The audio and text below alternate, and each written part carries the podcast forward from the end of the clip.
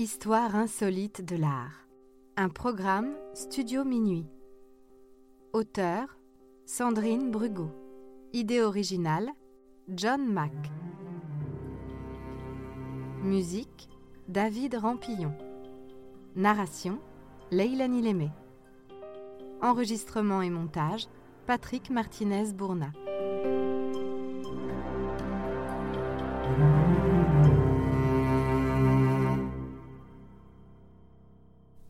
Le tableau le plus cher du monde. Savez-vous quel est le tableau le plus cher du monde? Le radeau de la Méduse? Les Demoiselles d'Avignon? Le déjeuner sur l'herbe? La Joconde? En fait, ces tableaux mondialement célèbres n'ont pas de prix. D'abord parce qu'ils ne sont pas à vendre, ensuite parce qu'ils sont inestimables. Il y a quelques années, des experts ont tenté d'estimer la Joconde. La fourchette se situe entre 1 et 2 milliards d'euros, du simple au double. Et quand on sait que les prix de vente sont toujours bien supérieurs au prix estimé, on ne peut imaginer combien le sourire de Mona Lisa se vendrait aujourd'hui. Mais le tableau le plus cher du monde est bien de Léonard de Vinci, enfin peut-être. Les toiles du maître italien sont d'autant plus rares et donc chères qu'il en a peint très peu, à peine une vingtaine, et encore rien n'est certain. Salvator Mundi, c'est-à-dire le sauveur du monde, est de celle-là. Mais vous n'êtes pas près de la voir de vos propres yeux. C'est une peinture à l'huile de 65 sur 45 cm qui représente le Christ levant la main droite en signe de bénédiction et tenant un globe transparent dans la gauche.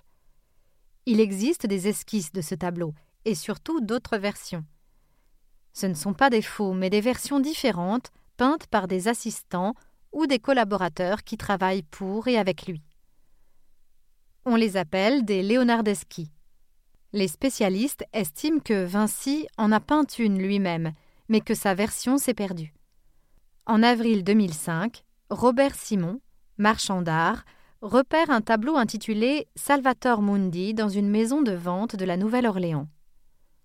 Le catalogue indique qu'il s'agit d'une copie, et Simon pense qu'il s'agit d'une œuvre ancienne et qu'à ce titre, elle a du potentiel. Il l'achète pour 1175 dollars et constate qu'elle a été retouchée de façon désastreuse. Il la fait restaurer par une professionnelle, Diane Modestini, qui lui signale un repentir sur la toile. Le pouce a été peint une première fois, puis repeint différemment par-dessus. La présence de repentir dans les tableaux est une des preuves de leur authenticité. Un copiste ne peut pas peindre un repentir, puisqu'il ne se voit pas. Seul l'artiste qui a peint le tableau original peut regretter son premier jet et le dissimuler. En voyant ça, Robert Simon acquiert la conviction que le tableau est l'original du Salvator Mundi, par Léonard de Vinci. Simon contacte un conservateur de la National Gallery de Londres qui prépare une exposition consacrée au maître italien. Luc Sison convoque cinq spécialistes. Un seul, Martin Kemp, affirme qu'il s'agit bien d'un Vinci. Les autres ne se prononcent pas fermement. La National Gallery décide d'exposer la toile avec les autres œuvres de Vinci et l'exposition ouvre en novembre 2011. Dès lors, la polémique prend corps, car nombreux sont ceux qui estiment que l'authentification a été trop rapide. Mais le tableau ainsi exposé comme un authentique Vinci à la National Gallery de Londres, l'un des musées les plus prestigieux du monde, acquiert de la valeur. Robert Simon le met en vente pour 180 millions de dollars. Aucun musée ni aucun milliardaire ne souhaite l'acheter. Jusqu'à ce qu'il plaise à Dmitri Ribolovlev, collectionneur russe, qui l'achète pour 127 millions de dollars. Son intermédiaire, Yves Bouvier, l'a acheté 83 millions et donc empoché au passage 44 millions. Quand Ribolovlev apprend la manœuvre, il n'est pas du tout content, pas du tout.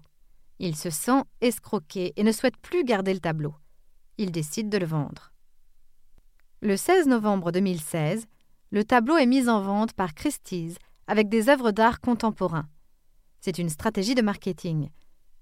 pas de spécialistes d'art ancien dans la salle, mais des collectionneurs qui souhaitent acheter un Vinci. Ils viennent du monde entier. Mais se trouvera-t-il un acheteur convaincu de l'authenticité du tableau? Oui, il s'en trouve même plus d'un. Les enchères montent de 10 millions en 10 millions. Quand elles dépassent les 280 millions de dollars, les gens dans la salle crient, applaudissent, c'est du jamais vu. Le tableau est finalement attribué à 400 millions de dollars, c'est donc le tableau le plus cher jamais vendu. Mais qui est l'acquéreur? Qui peut acheter 400 millions de dollars une toile à l'authentification incertaine? C'est l'énigme artistique du moment. Les suppositions vont bon train. Un milliardaire chinois? Jeff Bezos, PDG d'Amazon et l'homme le plus riche du monde Non. Le nouveau propriétaire s'appelle Mohamed Ben Salman, le prince héritier d'Arabie saoudite.